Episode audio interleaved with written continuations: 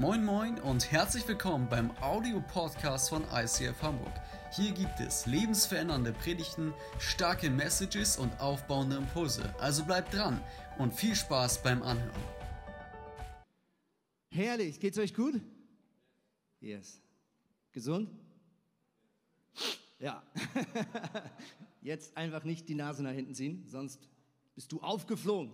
Hey, mega, mega cool. Ich freue mich heute weiterzumachen in äh, einer Predigtreihe, seitdem äh, wir schon ein paar Wochen drin sind. Wir reden über die Namen Gottes und haben schon die letzten Wochen festgestellt, es gibt ganz viele Namen, die Gott sich selber gibt. Und wenn er das tut, dann nicht einfach, weil er irgendwie äh, kreativ ist und irgendwie ähm, übermütig, sondern weil in jedem dieser Namen auch eine Eigenschaft, ein, ein Merkmal, steckt, eine, ein, ein Anliegen, etwas, was ihn ausmacht, was ihn einzigartig macht. Noch heute nehmen wir so einen Namen unter die Lupe und ähm, der Name ist folgender. Seid ihr bereit?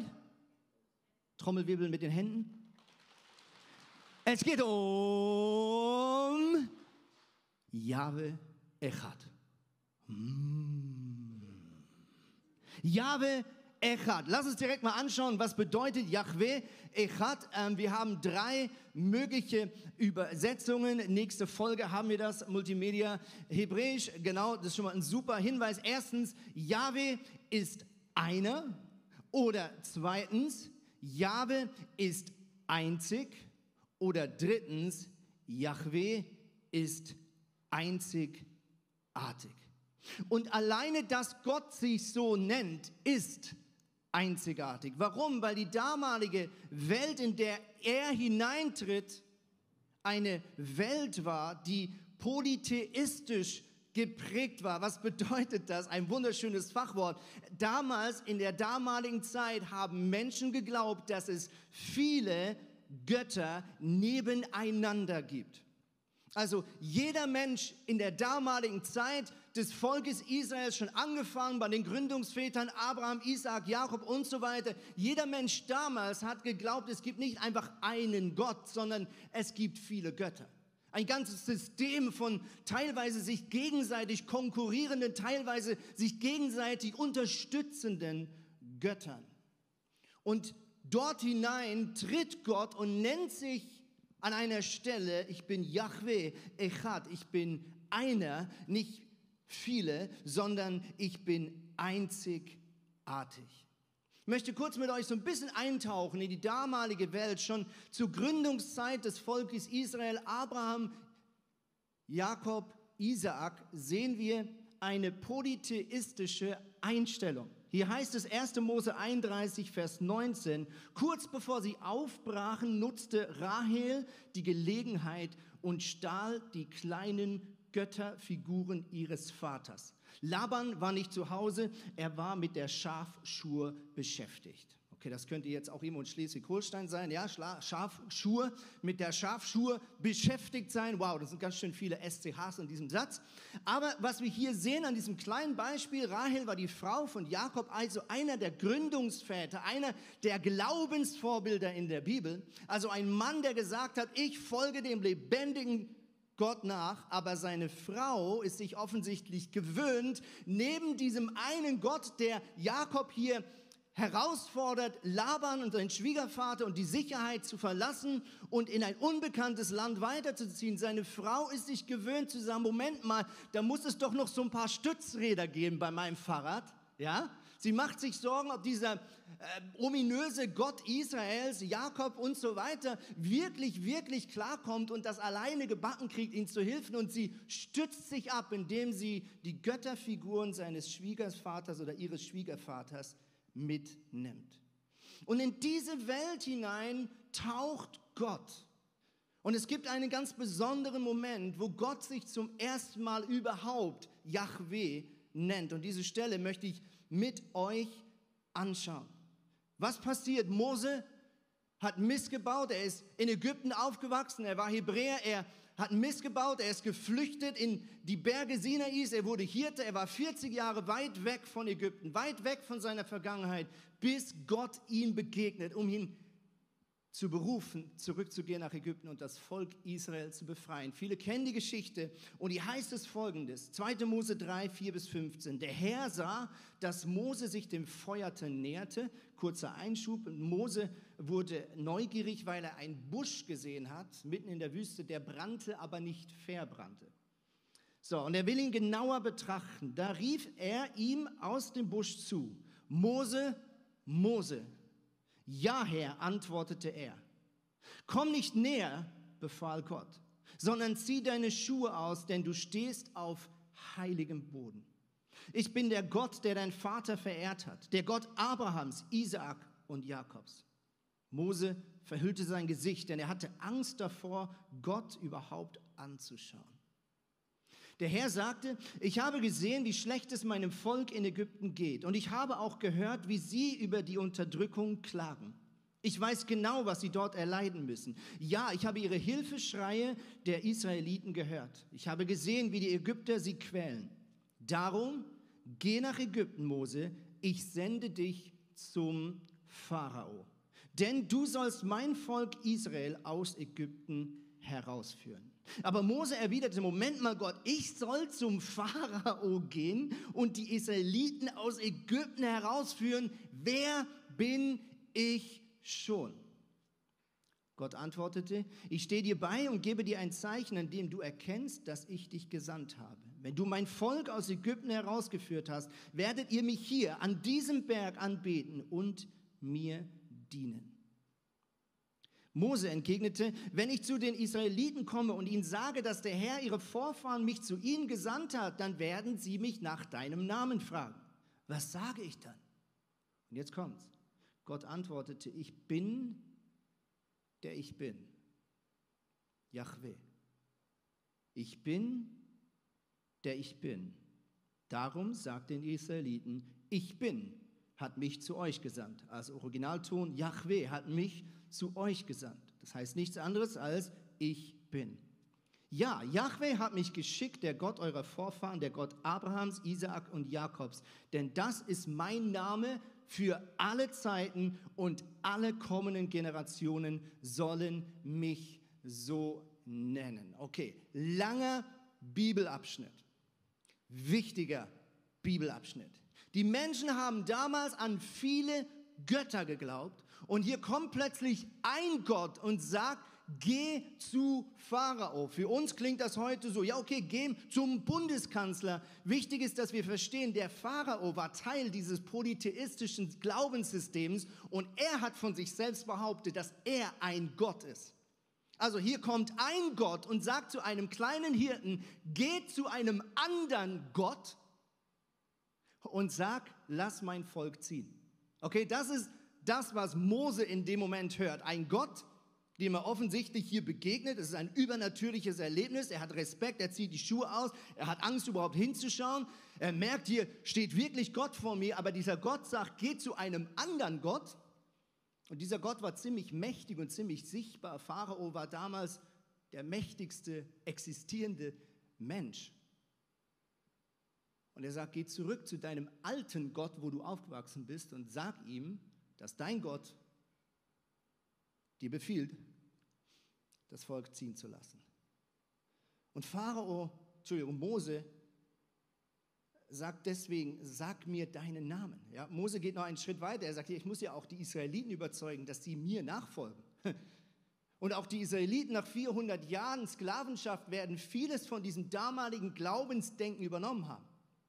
Viele Israeliten werden nicht mehr an einen Gott geglaubt haben, vielleicht sogar gedacht haben, dieser Gott von damals, von unseren Vor, Vor, Vor, Vorfahren, hat uns schon längstens vergessen, haben sich wahrscheinlich den ein oder anderen kleinen Gott in ihr Wohnzimmer geholt.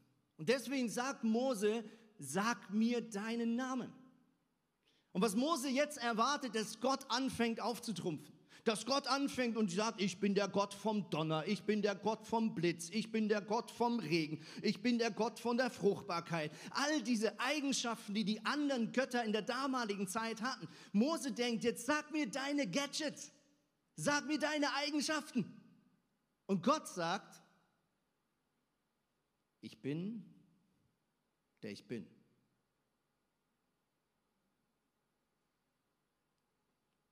keine Gadgets, keine zusätzlichen Metaphern, keine zusätzlichen Totschlagargumente. Gott steht hier vor Mose und sagt, ich bin, der ich bin. Und was wir hier zum ersten Mal sehen, ist, dass Gott das Alleinstellungsmerkmal als Gott über dieses Universum für sich beansprucht und sagt, ich bin der alleinige Gott. Und das ist wichtig. 2. Mose 6, Vers 3 zum Beispiel heißt es, euren Vorfahren Abraham, Isaac und Jakob bin ich als der allmächtige Gott erschienen, aber meinen Namen der Herr, in Klammern Yahweh, habe ich ihn noch nicht offenbart. Also du siehst, Gott geht hier eine Geschichte, einen Prozess mit seinem Volk. Für uns heute ist es vielleicht völlig logisch, dass Gott der einzige Gott ist. Aber in der damaligen Zeit war es neu, einzigartig. Moment, du bist der Einzige? Moment, es gibt niemand, der so ist wie du? Wow.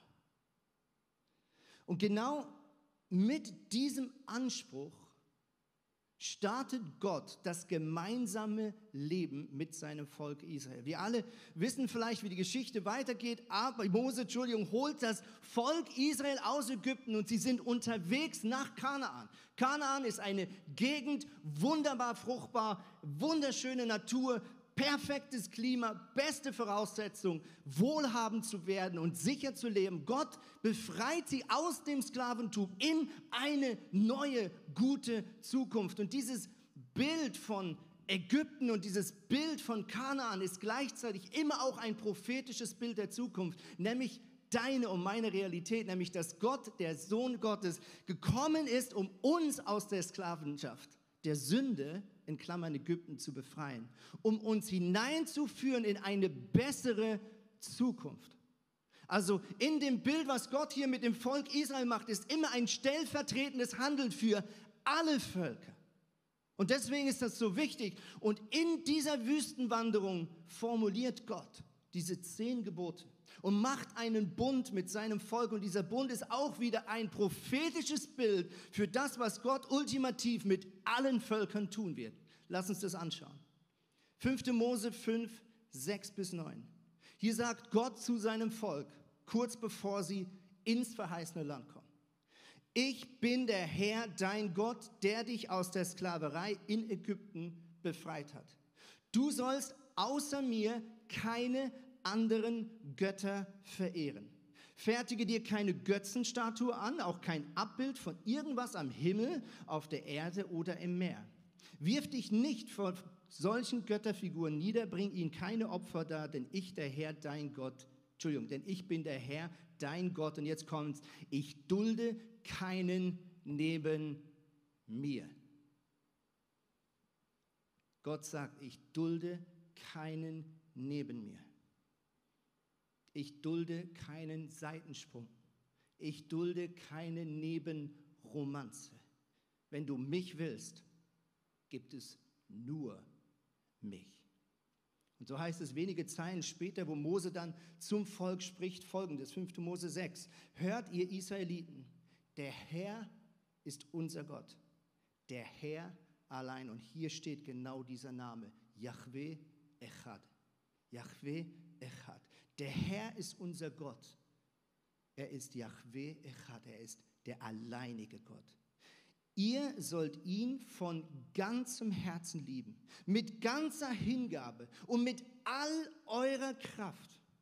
Bewahrt die Worte im Herzen, die ich euch heute sage. Prägt sie euren Kindern ein. Redet immer und überall davon, ob ihr zu Hause oder unterwegs seid, ob ihr euch schlafen legt oder aufsteht. Schreibt euch diese Worte zur Erinnerung auf euer Smartphone und bindet es um die Hand und die Stirn. Ritzt sie ein in die Pfosten eurer Haustüren und Stadttore. Der Herr, euer Gott, wird euch, und jetzt kommt's, in das Land bringen, das er euren Vorfahren Abraham, Isaac und Jakob mit Eid versprochen hat.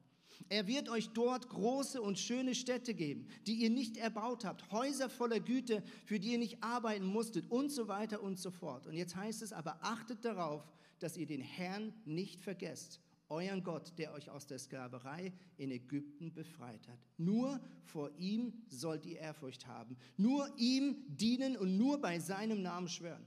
Verehrt nicht die Götter eurer Nachbarvölker, sonst wird der Herr, euer Gott, zornig und vernichtet euch, denn er wohnt mitten unter euch und er duldet keinen anderen Gott neben sich.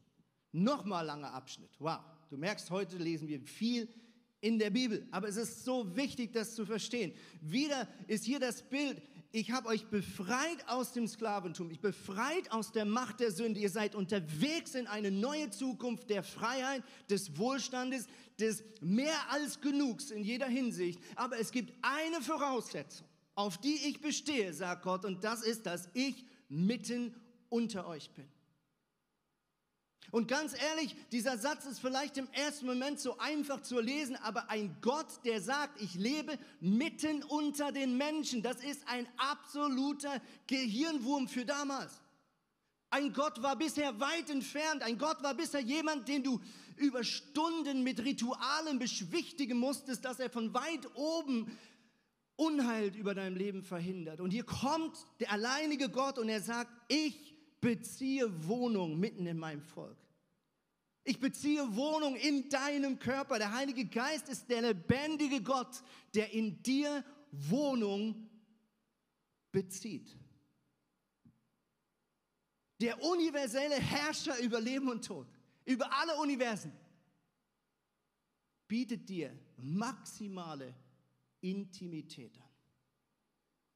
Aber der Preis von Intimität ist Exklusivität. Der Preis von Intimität ist Exklusivität. Das gilt für die Ehe. Das gilt für meine Beziehung zu meinen Kindern. Und es gilt eben auch für meine Liebesbeziehung zu Jesus. Gott sagt, wenn du Intimität mit mir haben möchtest, dann bin ich der Einzige. Und da gibt es niemanden neben mir. Eine klare Ansage. Ich habe hier ein Seil mitgebracht heute Morgen, beziehungsweise unser wunderbarer Producer Julian hat es für uns organisiert. Und dieses Seil steht für mich die Frage, an was hältst du dich fest? So ein Seil oder vielleicht in einer anderen Farbe hatte auch Rahab. Wer war Rahab? Rahab war eine Frau, eine Prostituierte, die in Jericho wohnte. Jericho war eine Stadt, die noch nicht erobert war von den Israeliten, aber sie alle wussten in dieser Stadt, Israel kommt uns immer näher. Josua, der Nachfolger von Mose, ist nicht mehr weit entfernt und die ganze Stadt hat Angst, weil man schon gehört hat, dass dieser Gott dieses Volk den Sieg gibt. Und Josua sendet zwei Kundschafter in diese Stadt, um herauszufinden, wie die Stadt beschaffen ist, wie dick die Mauern sind und so weiter und so fort. Diese zwei Kundschafter finden Zuflucht bei dieser Prostituierten Rahab.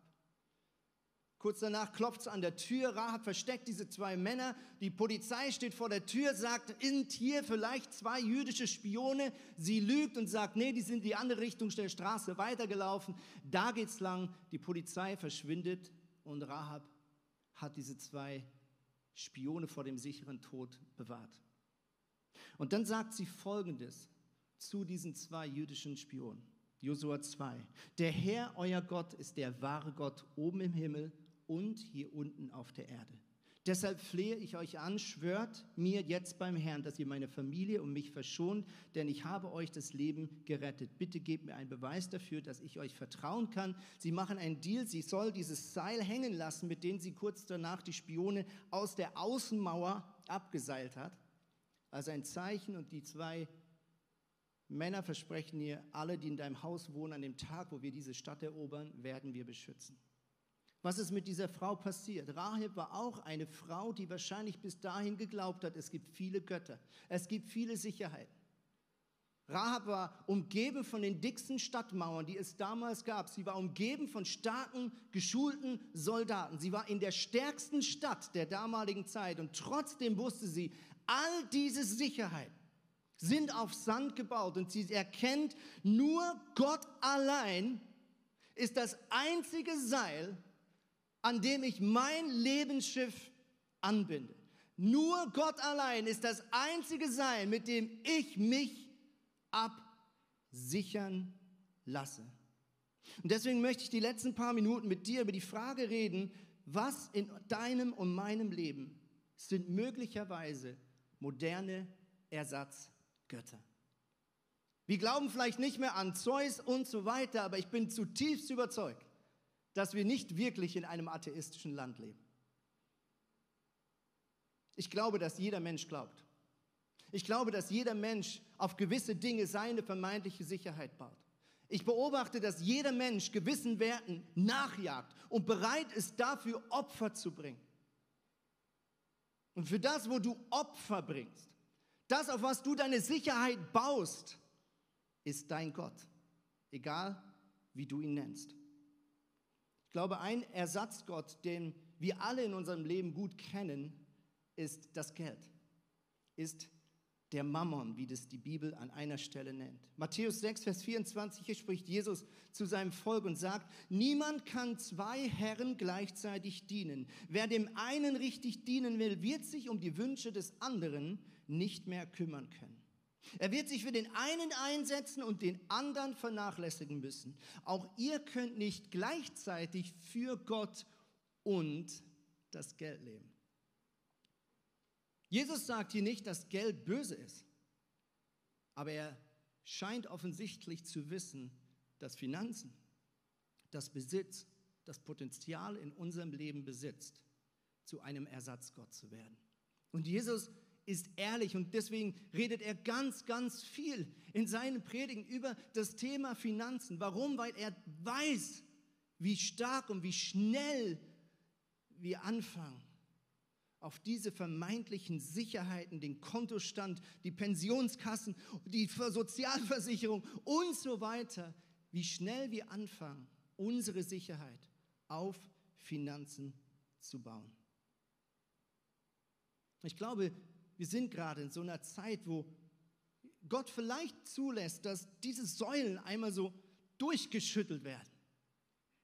Wir uns vielleicht plötzlich wieder an die Gedanken gewöhnen müssen, dass es nicht immer bergauf geht mit dem Wohlstand und wir nicht immer noch mehr haben als die Eltern und die Generation vor uns. Und manch einer bekommt Angst. Manch einer fängt sich an, Sorgen zu machen. Aber Geld war nie und ist nie die wahre Sicherheit in deinem Leben. Und deswegen tut es mir so gut, jeden Monat, wenn der Lohn kommt, das Erste zu tun, was mein Herz tun muss, um an diesem Punkt klar zu bleiben. Nämlich, dass ich den ersten zehnten Teil zurückspende in das Reich Gottes.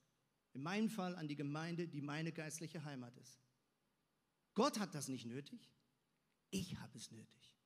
Ich brauche dieses Abwehrtraining. Ich brauche diesen Mechanismus, um jeden Monat mein Herz zu trainieren. Geld hat nicht das erste Wort in meinem Leben. Und ich vertraue nicht auf meinen Kontostand, sondern ich vertraue und baue auf meine Liebesbeziehung mit Jesus. Ein zweiter Ersatzgott, den viele von uns vielleicht in ihrem Leben kennen, ist Gesundheit. Gesundheit. Ich glaube, dass Gesundheit einer der stärksten Götter ist, die wir in unserer Gesellschaft haben. Woran mache ich das fest? Wenn du Umfragen anschaust, wenn man Leute auf der Straße fragst, was ist das Wichtigste im Leben, dann ist das Stichwort Gesundheit bei den meisten Umfragen entweder auf Platz 1 oder auf Platz 2. Zum Beispiel Konrad Adenauer Stiftung hat 2017 eine Umfrage gemacht hier in Deutschland. Gesundheit war das meistgenannte Kriterium als das wichtigste Gut im Leben mit 87 Prozent. Vielleicht geht uns deswegen diese Covid-19-Krise so nah, weil sie eine vermeintliche Sicherheit in Frage stellt. Und unsere Gesellschaft fängt an zu zittern und wir haben möglicherweise Angst, weil die Gesundheit nicht mehr einfach gleich klar gegeben ist. Psalm 31, Vers 15 heißt es, aber ich vertraue auf dich, Herr, und sage, du bist mein Gott. meine Zukunft liegt in deinen Händen. Meine Zukunft liegt in Gottes Hand. Meine Gesundheit liegt in Gottes Hand. Die Tage, wie viele Tage ich noch leben werde und wann mein letzter Atemzug ist, ist in Gottes Hand, nicht in unserer Hand. Und Gott lädt uns ein in eine Liebesbeziehung an diesem Punkt, ihm zu vertrauen und das letzte Wort zu haben. Natürlich dürfen wir uns auch um unsere Gesundheit kümmern und das sollen wir auch. Aber das Fundament, auf dem unsere Gesundheit steht, ist Jesus Christus und niemand sonst. Eine dritte Ersatzgottheit in deinem, meinem Leben ist möglicherweise das Thema Sicherheit. Sicherheit. Ich glaube, wir alle wollen Sicherheiten im Leben. Warum? Weil wir spüren, dass es etwas Böses gibt. Wir wissen, es gibt destruktive Kräfte, die um unser Herz kämpfen und sich gegen Gottes Liebe erheben. Und seitdem hat der Mensch Angst. Schon kleinste Kinder, die noch nichts über diese Welt wissen, haben Albträume. Und wir sehnen uns nach Geborgenheit, nach Sicherheit. Matthäus 6, Vers 25. Jesus spricht weiter. Darum sage ich euch, macht euch keine Sorgen um euren Lebensunterhalt. Das heißt nicht, kümmert euch nicht drum. Für die, die denken, oh geil, ja, äh, wie heißt es, freies Einkommen für alle, Grundeinkommen für alle. Das glaube ich meint er hier wahrscheinlich nicht. Will hier nicht politisch werden, sondern er sagt, macht euch keine Sorgen. Okay? Um Nahrung und Kleidung. Bedeutet das Leben nicht mehr als Essen und Trinken? Und ist der Mensch nicht wichtiger als seine Kleidung? Seht euch die Vögel an. Sie säen nichts, sie ernten nichts, sie sammeln keine Vorräte, aber der Vater im Himmel, er versorgt sie. Und meint ihr nicht, dass ihr ihm viel wichtiger seid? Und wenn ihr euch noch so viel sorgt, noch so viel Sorgen macht, könnt ihr euer Leben auch nur um einen Augenblick verlängern? Fragezeichen. Der letzte Ersatzgott, den ich heute rauspicke im Wissen, es gibt noch viel mehr, ist mein Ego. Mein Ego oder dein Ego. Ich glaube, dass wir in einer krass egozentrischen Welt leben. Und manch ein Gott, der sich in unser Leben eingeschliffen hat und eingeschlichen hat, ist möglicherweise wir selbst. Dass wir sagen, ich möchte auf dem Thron meines Lebens sitzen. Manch einer trifft viele ethische Fragen und Entscheidungen mit der Frage, was ist für mich das Beste? Ich kann mich an eine Szene erinnern, die mich belustigt hat. Vor einigen Jahren, als ich noch in Zürich gewohnt habe, lief ein Staatsvertrag aus zwischen den Ländern Deutschland und der Schweiz. Dieser Staatsvertrag war 50 Jahre alt und er regelte ein Anflugregime Anflugregime ist so ein typisches Schweizer Wort, ja, Beamtensprache, das Anflugregime zwischen Deutschland und Schweiz. Warum? Weil der Landesflughafen sehr dicht an der deutschen Grenze ist. Und es gab einen Vertrag, der den Flugzeugen erlaubte, im Landungsanflug über eine kleine deutsche Spitze zu fliegen. Okay? Und 50 Jahre lang war das super und die Schweiz hat sich ein bisschen zu doll darauf ausgeruht, bis plötzlich dieser Staatsvertrag ausgelaufen war und die Deutschen sagten, ist nicht mehr mit über unseren Kopf fliegen. Und plötzlich musste die Schweiz innerhalb kurzer Zeit eine Lösung finden, wie denn jetzt die Flugzeuge anfliegen können auf dem Flughafen Zürich und auch wieder wegfliegen, ohne dass diese Spitze tangiert wird. Und jetzt begann der Salat. Innerhalb von Wochen organisierte sich jede Region um den Flughafen. Ja, in der Schweiz gibt es immer Initiativen, da kann man abstimmen und so weiter, die lieben das. Da konntest du um den Flughafen rumfahren und hast Folgendes gesehen. Warst du im Osten des Flughafens, da hing an den Balkonen der Häuser Anflug Schneise Ost, nein, Ausrufezeichen. Bist du weitergefahren in den Westen, ihr ahnt es schon, dann stand da Anflug Schneise West, nicht mit uns. Ja? Und dann ging es weiter in den Norden und in den Süden und jeder sagte, nicht bei uns. Und so haben die sich drei, vier Jahre am Stück gestritten. Und ich habe Interviews gesehen, die waren so egoistisch. Weil Leute gesagt haben, ich arbeite am Flughafen, Ich genieße den guten Verkehrsanbindung vom Flughafen. Ich liebe es, innerhalb von zehn Minuten in Urlaub zu fliegen vom Flughafen. Aber die Flugzeuge da oben, die nerven mich. Können die bitte woanders lang fliegen? Und jeder hat sich die besten Anwälte geholt. Und ich dachte, das ist so ein Paradebeispiel, dass wir uns angewöhnt haben zu sagen, Hauptsache für mich stimmt's. Und so viele ethische Fragen in der heutigen Zeit werden nur noch beantwortet. Hauptsache für mich stimmt's. Ich habe mit Leuten Gespräche, die sagen, ich, ich, ich brauche keine Maske, weil ich habe keine Angst und ich bin gesund. Du hast mehr über deinen Egoismus möglicherweise gesagt, als über deine Gesundheit. Weil es geht nicht nur um dich. In Gottes Welt geht es um eine Gemeinschaft und nicht um dein Ego. Und manch einer muss möglicherweise selbst von seinem Thron heute Morgen herabsteigen und Jesus da wieder drauf lassen.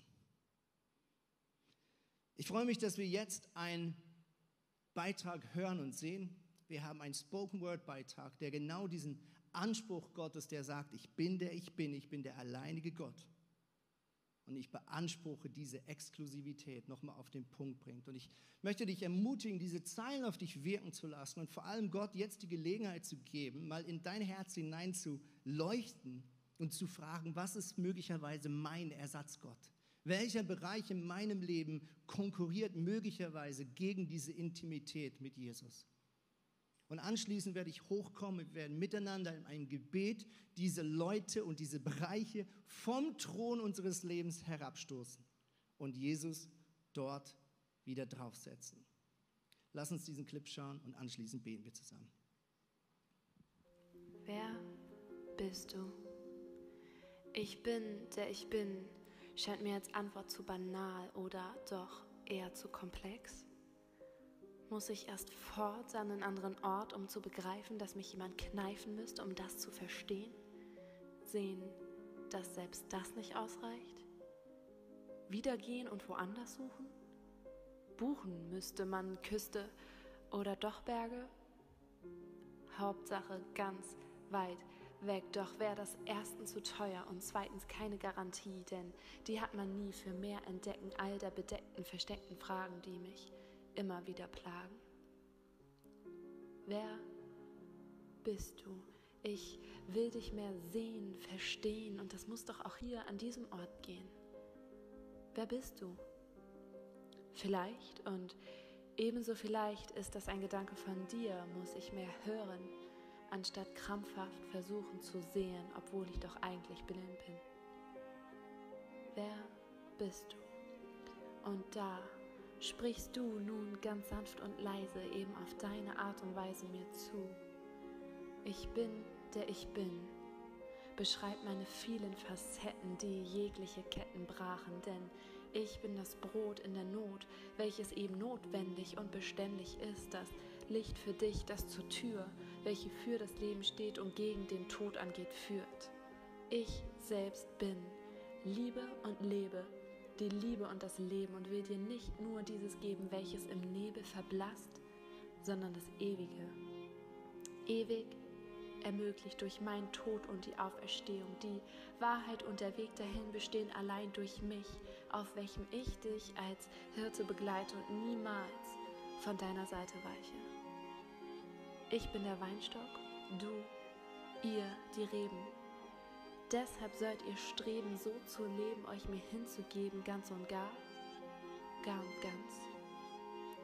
Und da verstand ich denn das, was er für uns tat, trotz Verrat von Wesen, die ihn weder beachten noch ehren, sondern verachten, ist höher, größer als jedes Verständnis oder Vernunft, jede Logik, jeder Rat oder gute Tat eines noch so bemühten Menschen.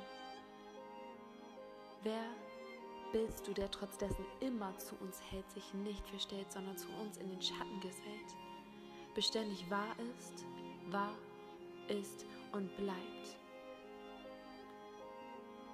Wer bist du? Und deine Antwort ist so einfach und doch so klar wie zuvor.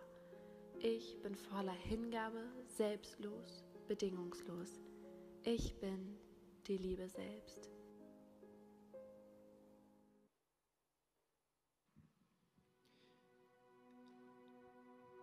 Lass uns einen kurzen Moment einfach die Augen geschlossen haben, egal ob zu Hause oder hier im Saal.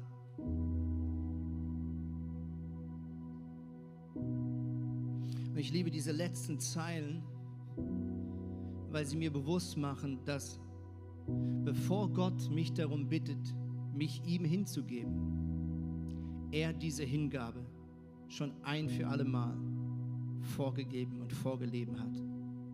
Bevor die Menschheit überhaupt die Wahl hat, sich für oder Gott zu entscheiden, bevor die Menschheit überhaupt die Wahl hatte, sich für eine Liebesbeziehung mit dem lebendigen Gott zu öffnen oder nicht, hat Gott entschieden, seinen einzigen Sohn Jesus Christus auf diese Erde zu senden, für dich und mich am Kreuz von Golgatha zu sterben, damit du und ich im Kanaan leben können, damit du und ich eine Zukunft haben, damit du und ich unser Herz öffnen können und Gott eine Wohnung anbieten dürfen.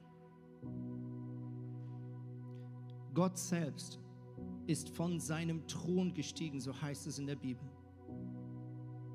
Hat auf seinen Recht nicht länger gepocht, sondern hat verzichtet, ist Mensch geworden, ist vor uns niedergekniet, hat uns die Füße gewaschen und lebt uns Hingabe und Exklusivität vor. Und alles, was er tut, ist uns dazu einladen, dieser Exklusivität zu folgen. Gott bietet uns eine Heirat an.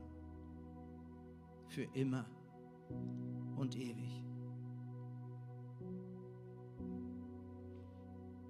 Und ich weiß nicht, was möglicherweise sich zwischendurch auf deinem Lebensthron eingeschlichen hat.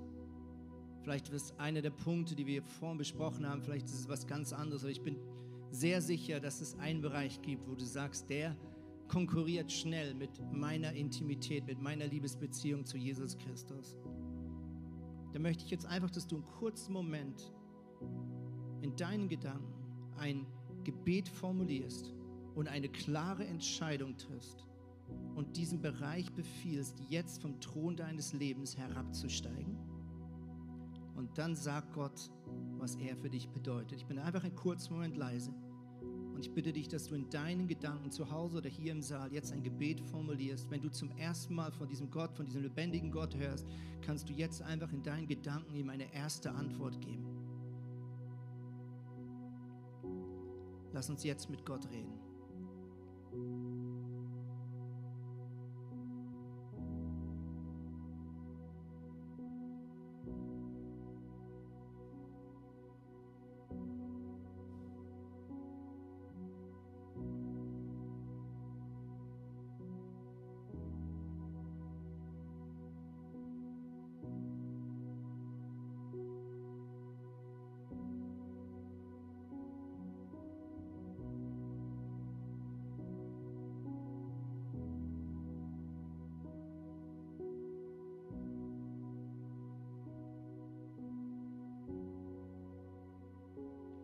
Vater, ich danke dir, dass du uns eine Liebesbeziehung anbietest.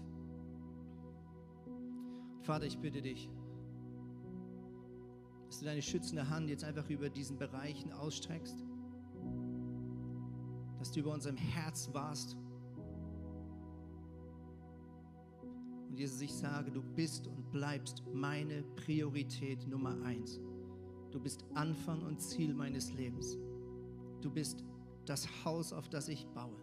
Du bist der Fels, auf dem ich stehe. Du bist die Burg, die mich beschützt. Du bist das Seil, das mein Leben trägt.